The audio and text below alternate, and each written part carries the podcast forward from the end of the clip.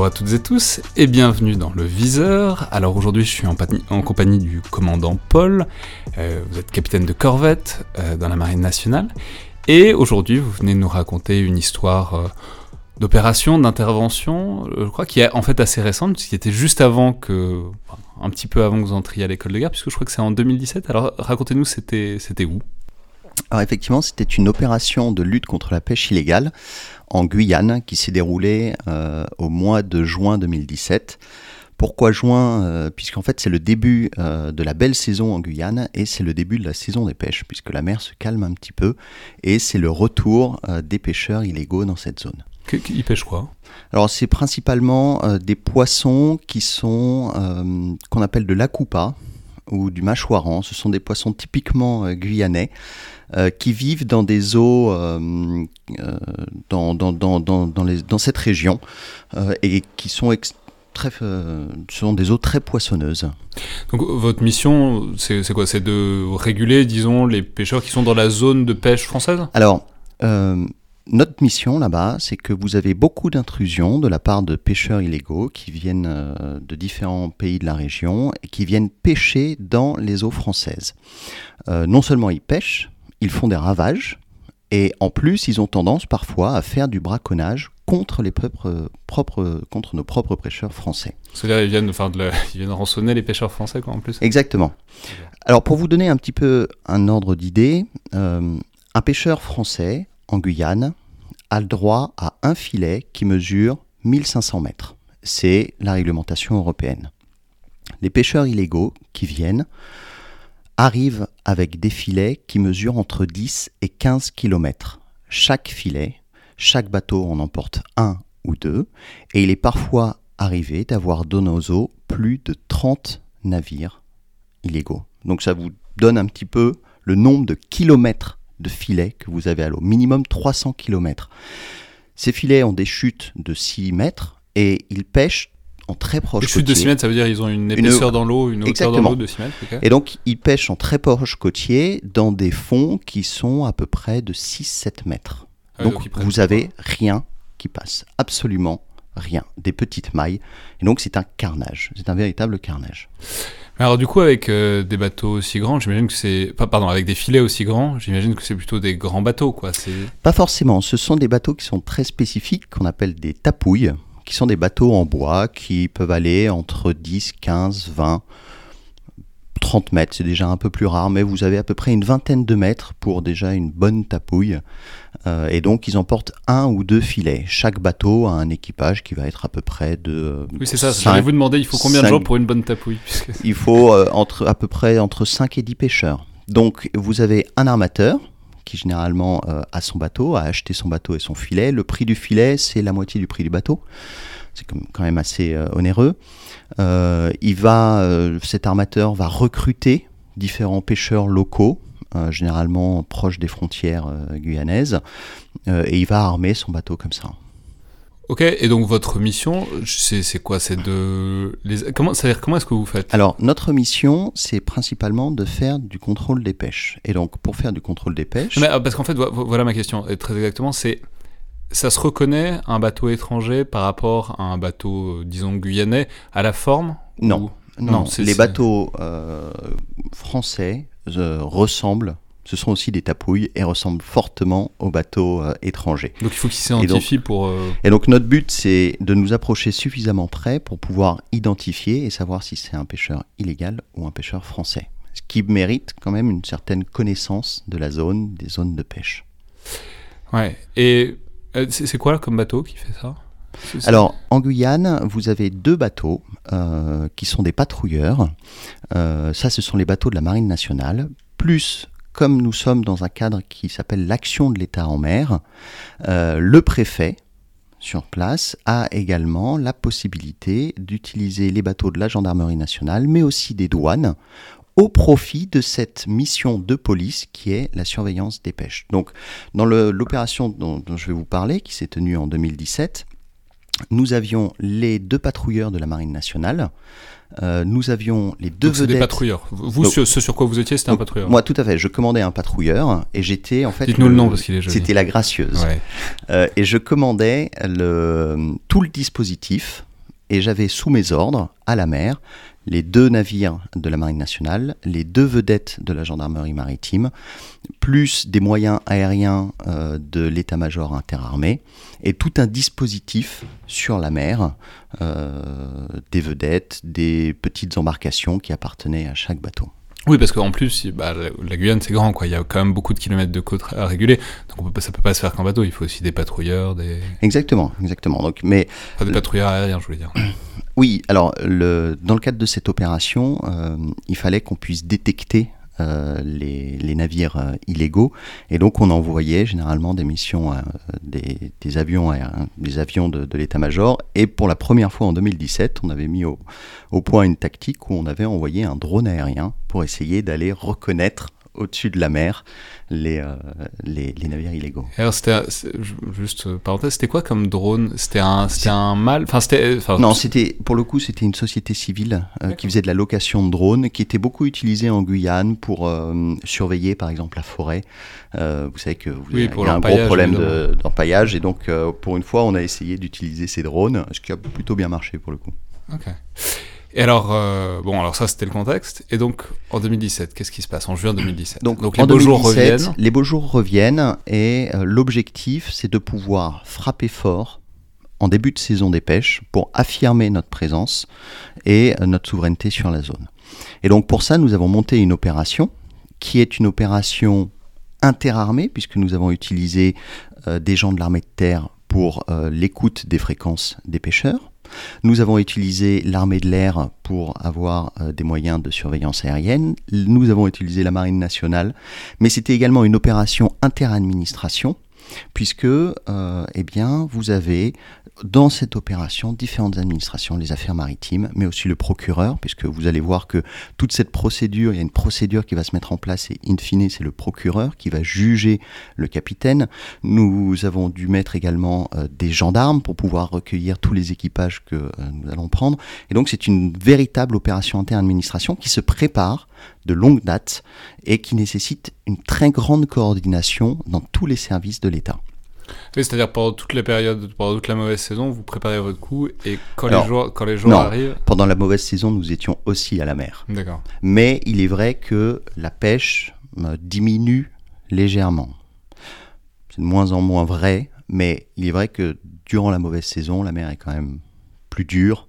C'est plus dur d'être à la mer. Et donc nous faisions aussi des sorties, nous étions présents. Mais là, nous savions, par des moyens de renseignement, qu'une grande flottille allait arriver. Ah oui, d'accord. Ils viennent en flottille. C'est pas, pas individuel. C'est ils Non, viennent non, en... ils viennent en flottille d'assez loin et ils, euh, plusieurs jours de mer, voire euh, dizaines de jours de mer ou un peu plus. Et on savait qu'il y avait eu des départs massifs de flottille et qu'elles se retrouveraient chez nous.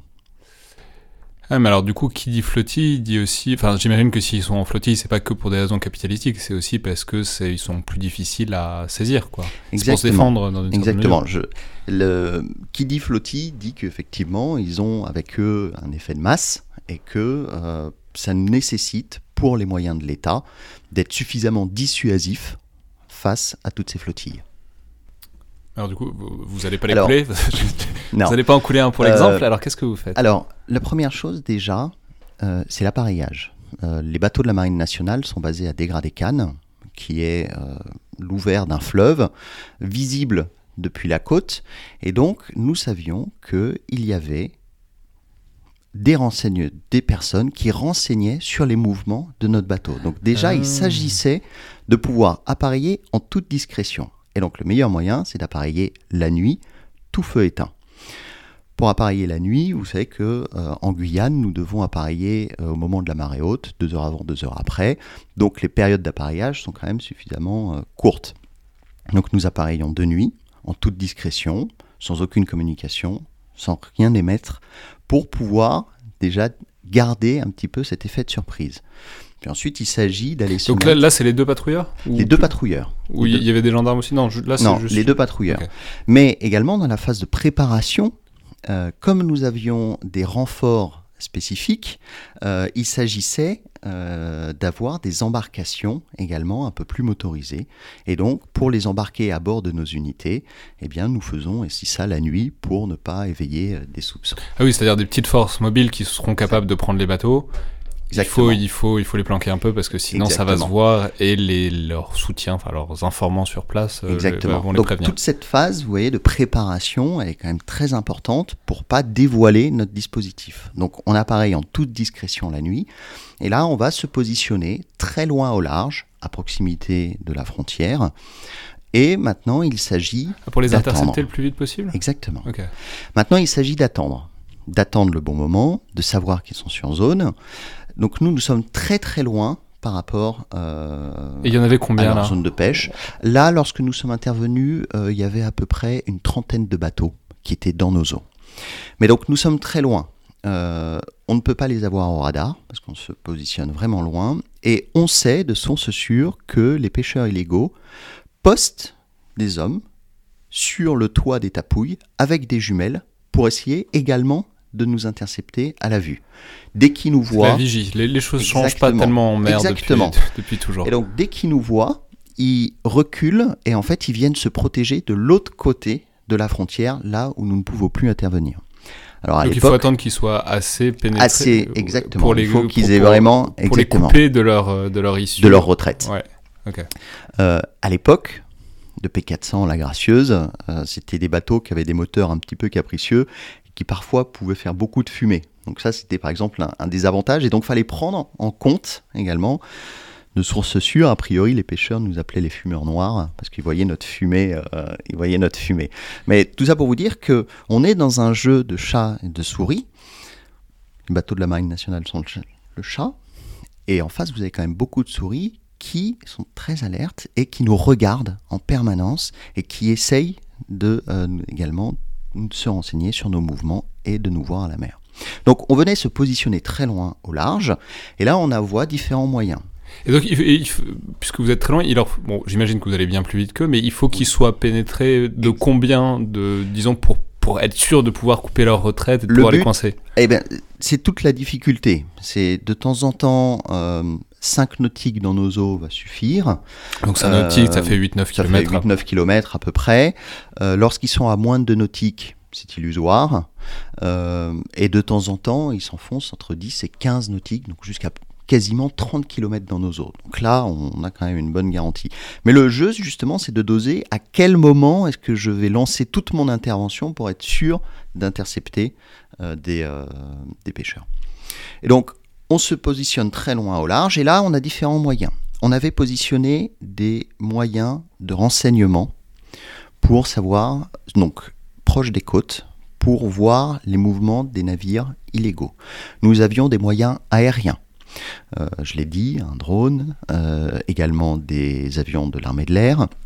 Nous avions également euh, une équipe de l'armée de terre chargée d'écouter les interceptions HF, donc haute fréquence de la radio. Oui, il communique à la VHF. Euh, Alors, pas à la VHF, mais aussi à la HF. D'accord. Et donc à la HF, puisque vous avez, c'est comme un, comme un peu partout dans le monde, vous avez un port qui a une fréquence HF, et tous les pêcheurs en fait se euh, branchent sur la fréquence du port. Ce qu'on a appris euh, durant nos différentes patrouilles, c'est que de temps en temps, ils changeaient la fréquence volontairement euh, et donc en fait, on avait des systèmes pour scanner en permanence toutes les fréquences et les intercepter. Et en plus de ça, nous avions des traducteurs parce que bien sûr ils ne parlent pas français, euh, nous avions des traducteurs capables d'intercepter toutes les communications. Et donc on a tout ce dispositif, et là pendant plusieurs heures, la tension va monter, va monter, on a la certitude qu'ils sont dans nos eaux, on n'a pas encore la position. Vous, vous les avez au radar ou pas non, non, non, Ça, c'est uniquement de manière euh, des informations parcellaires qui nous viennent des moyens aériens. Alors pourquoi vous les avez pas au radar? Parce qu'ils n'ont pas de réflecteur? loin. Ah, parce que vous êtes trop loin. Parce qu'on est trop loin par rapport à la position. Nous, on a des radars, si vous voulez, on a des radars qui sont des radars de navigation, qui ont une allonge de, sur l'horizon, à peu près 10 nautiques, mais ça, 10-12 nautiques, c'est sur des gros bateaux. Là, sur des bateaux de 10-20 mètres en bois, bas sur l'eau, vous les avez finalement qu'à 3-4 nautiques, 5 nautiques s'il fait très beau. Donc non, vous ne les a pas au radar. Donc tout le monde, on est très loin, très éloigné de la position, la tension monte, on sait qu'ils sont dans les eaux, a priori, les renseignements nous disent que ils nous ont pas vus, enfin, on n'est pas dans la zone, donc ils ne vont pas s'attendre à nous voir arriver. Et à un moment, c'est le coup de poker. Il faut lancer l'opération. Et donc, là, euh, il y a une décision qui est prise. Je suis le chef du dispositif à la mer. Euh, et je rencontre directement au général qui commande les forces armées en Guyane. Et je lui dis, voilà mon appréciation de situation. Nous avons plusieurs, voire beaucoup de pêcheurs illégaux dans nos eaux. Ils ne s'attendent pas à nous voir. Nous avons tout le dispositif est armé, prêt à être envoyé. Vous demande de lancer l'opération.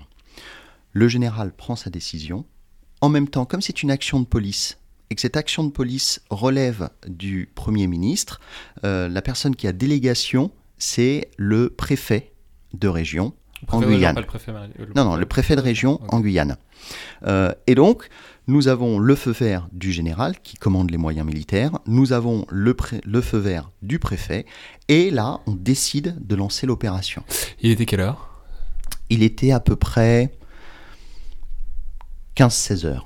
Donc on était plutôt en fin d'après-midi. Ouais, mais du, coup, j'imagine que l'enjeu, c'est de réussir à le faire avant la nuit, parce Exactement. que parce que ça sera plus compliqué de les. Exactement. mais nous n'avions pas eu la confirmation exacte euh, que nous avions effectivement tous les pêcheurs dans la zone avant, euh, avant, euh, avant le début d'après-midi à peu près.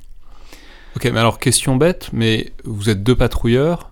Comment, deux, patrouilleurs et deux vedettes de la gendarmerie maritime. Ok, donc quatre. Comment vous faites pour attraper 30 bateaux qui, j'imagine, peuvent euh, être. Nous n'attrapons pas 30 bateaux. Nous sommes en mesure, chaque navire peut mener une opération de contrôle sur un bateau. Donc, au mieux, au cours de cette opération, nous ne pouvions intercepter que 4 bateaux. Euh, mais nous avions avec nous des renforts pour pouvoir euh, monter à bord des navires, des navires de pêche. Et c'est là la difficulté, c'est qu'on ne s'imagine pas qu'en Guyane, on a un niveau de violence très très élevé. Au cours de nos opérations, lorsqu'on Parce que intervient, quand, ils, arrivent, ils arrivent à 30, ils arrivent armés aussi, quoi. Exactement. Au cours de nos opérations, lorsqu'on intervient, euh, ils mettent des filets autour de leur navire pour nous empêcher de monter à bord. Donc on est obligé de couper ces filets. Euh, ils nous jettent toutes sortes de choses euh, sur nos équipes d'intervention. Donc ils vont jeter des plombs, ils vont jeter des bouteilles de gaz, ils essayent d'émettre le feu, euh, ils jettent tout ce qui leur passe par la main. Ils ont des gaffes sur lesquelles ils viennent accrocher un couteau pour essayer de crever euh, nos zodiacs. Et de temps en temps, il y a des armes à feu. Vous avez un niveau de violence qu'on n'imagine pas et c'est une violence qui est endémique à l'Amérique du Sud, mais vous avez un niveau de violence extrêmement élevé en Guyane, et nous devons faire face à ce niveau de violence. Et les consignes, et ça c'est important, c'est que ça reste du poisson, et il est hors de question pour nous d'avoir des morts pour du poisson. Et donc c'est toute la difficulté, c'est de jauger en fait à quel moment on va pouvoir intervenir. Et si on arrive à les surprendre, eh bien, euh, ils auront un niveau de vigilance un peu moindre et on pourra réussir à monter à bord. Oui, alors que vous voulez dire, si vous voient arriver de très loin, ils vont ils ont le temps de se préparer. Puis ils vont se monter aussi. Exactement. Ils vont, l'angoisse va monter, et du coup la violence va être, euh, supérieure. Exactement. Et donc, nous décidons de lancer l'opération. Là, nous avons deux embarcations surmotorisées avec une équipe spécifique capable de faire des actions de vive force contre ce type de navire. Et ces navires partent à 40 nœuds pour intercepter plusieurs bateaux. Et donc là, 40 nœuds, on va juste le préciser, c'est énorme en mer. 40 nœuds sur mer, c'est vous, vous volez au-dessus des vagues. Et par ailleurs, on va préciser aussi que c'est toute la difficulté. Enfin, il faut des gens qui savent faire ça. Il y a très peu de gens Exactement. Qui, qui, savent faire ça, où que ce soit, et particulièrement dans les armées françaises. Il y a on va pas entrer dans les détails, mais il y, a quelques unités qui sont spécialisées là-dedans. Et euh, du coup, oui, c'est contingent à leur capacité à, intercepter, à intercepter relativement en douceur. Exactement. Et donc là, vous avez une phase où vous avez euh, ces équipes spécialisées qui vont intercepter un premier bateau. Et donc le but, c'est de mettre la panique. Et donc là, on entend sur les fréquences HF qui sont surpris, qui ne nous attendaient pas à nous voir. Ça, c'est déjà un très bon point pour nous, parce que c'est-à-dire qu'ils ne se sont pas forcément préparés. Euh, et ils s'aperçoivent qu'il y a quelque chose qui cloche, qui n'est pas comme d'habitude. Et effectivement, nos équipes spécialisées montent à bord du bateau, sécurisent le bateau, puis ensuite donnent le relais à euh, ce qu'on appelle une équipe de visite qui va constituer une équipe de prise. Une fois que ça a été fait sur la première tapouille, ça, ça se passe, c'est moins de 10 minutes. De suite, on se réoriente, suivant les directives que je leur donne, on se réoriente vers une deuxième tapouille. Rebelote, ça dure à peu près 10 minutes. Puis une troisième. Et là, à partir de là, ça commence à se compliquer. Puisque une équipe de visite, c'est combien Une équipe de visite, c'est entre 6 et 10 personnes. Euh, je reviendrai après sur la manière dont, l'équipe de visite procède, euh, mais c'est à peu près entre 6 et 10 personnes. Euh, mais là, vous avez à peu près 30 minutes qui se sont déroulées pour faire trois bateaux. Et pendant ces 30 minutes, la plupart des autres navires font route vers la frontière à la vitesse maximum. Nous, on essaye de venir leur barrer la route pour les empêcher de rejoindre la frontière. en même temps, vous n'allez pas leur tirer dessus, donc vous, c'est limité aussi, quoi. C'est limité, mais en même temps, le but, c'est pas de tous les arrêter. Et vous avez plusieurs bateaux qui viennent se regrouper, qui s'amarrent entre eux et qui se dirigent pour s'échouer vers les petits fonds. Parce que ce qu'il faut savoir, c'est que nous, lorsque nous sommes dans ces opérations, euh, les patrouilleurs calent à peu près 3 mètres 20 de tirant d'eau et on navigue dans 6 mètres d'eau sur des fonds qui principalement de la vase, mal hydrographiés parce que c'est extrêmement mouvant à cause des courants marins. Et donc vous êtes sur une zone où vous avez le, sondeur qui sonne en permanence pour vous avertir que vous avez franchi votre limite de sécurité. Donc une des options, c'est soit la frontière pour les pêcheurs illégaux, soit les petits fonds. Et après, attendre la nuit pour s'échapper en faisant vraiment. Mais pourquoi ils s'amarrent entre eux? Et alors, ils s'amarrent entre eux parce que ça permet encore d'avoir, de rassembler, d'avoir plus de personnes à bord. Et donc là, nous avons notre équipe spécialisée qui est venue le long d'un groupe de bateaux, ils étaient quatre. Et là, ça a été euh, un échange pendant à peu près 15 minutes euh, où euh, ces équipes spécialisées ont reçu sur la figure absolument tout. Des plombs, des cannes à pêche, des, comme des lances, comme je disais, des gaffes avec des couteaux, des bouteilles de gaz, euh, vous avez une violence euh, extrême. Il n'empêche que... Bon, mais il n'y avait pas d'armes à feu, c'est déjà ça. Il n'y avait pas d'armes à feu. Nos équipes spécialisées étaient prêtes, mais il n'y avait pas d'armes à feu. Oui, non, mais par ailleurs, c'est aussi peut-être la raison pour laquelle il n'y a pas d'armes à feu, c'est que bon, quand on connaît un peu les unités qui sont capables de faire ce genre de, ce genre d'abordage et d'arraisonnement, vaut mieux pas leur tirer dessus. C'est pas, pas une bonne idée parce qu'ils sont plus forts à ça en général. Effectivement, mais ça reste quand même euh, des opérations délicates. Et donc, sur le groupe de quatre bateaux, ils décident de s'aborder un de leurs bateaux et de le laisser à l'abandon sans personne, euh, sans personne à bord. Et donc là, je me retrouve avec et pourquoi? quatre bateaux. Eh ben, en fait, le but, c'était aussi de nous occuper. Ils avaient compris qu'on ne lâcherait pas. Et ça, c'est vraiment important. Ils avaient compris qu'on était là et qu'on ne lâcherait pas. Et donc, ils ont décidé de sacrifier un de leurs bateaux. Et donc, à ce moment-là, une des techniques également, c'est que une fois que l'équipe de prise est montée à bord, généralement, vous avez un pêcheur illégal qui descend très vite dans la cave, dans la, dans la cale, qui va s'aborder le moteur et qui va également créer des voies d'eau à l'intérieur de la tapouille. Le but, c'est de faire couler le bateau, puisque lorsque l'équipe de visite arrive à bord, elle doit constater l'infraction qui est la pêche illégale dans les eaux. Et pour constater l'infraction, on rentre dans une procédure judiciaire où là, on rentre, on est en communication avec le CROSS euh, anti-Guyane, mais également avec le procureur, où on va compter le nombre de poissons.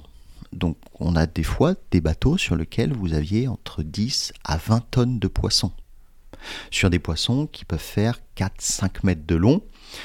On récupère également les vessies natatoires, alors ça c'est assez spécifique. Les vessies natatoires, c'est une petite vessie euh, qui est dans, la, dans les poissons, qui permet de régler l'immersion, si vous voulez, des poissons. C'est un peu comme un sous-marin, sauf que...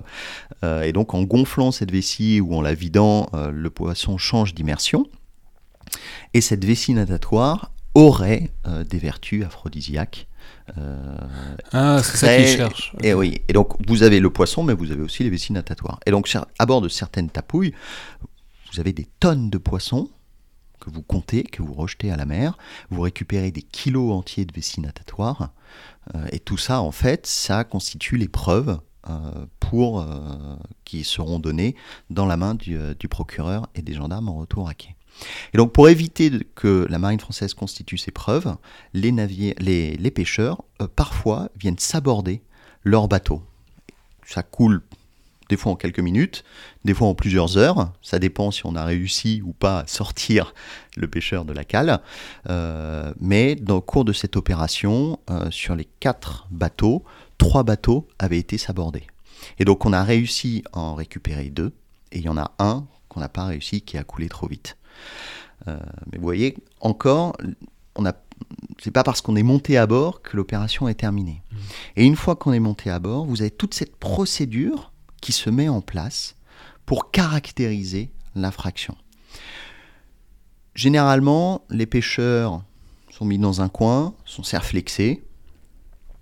Une fois que. Serflexés, c'est-à-dire ils ne sont pas menottés avec des menottes en. Ils sont pas menottés. Mais ils sont avec des liens en. Et liens, exactement, des liens en plastique. Et puis après, on relâche petit à petit la pression suivant, en fait, le. Euh, suivant le euh, comment ça se passe. Généralement, quand l'opération est un peu terminée et qu'ils savent qu'il n'y a plus rien à faire, la tension retombe très vite, et là, ils n'ont plus rien à gagner.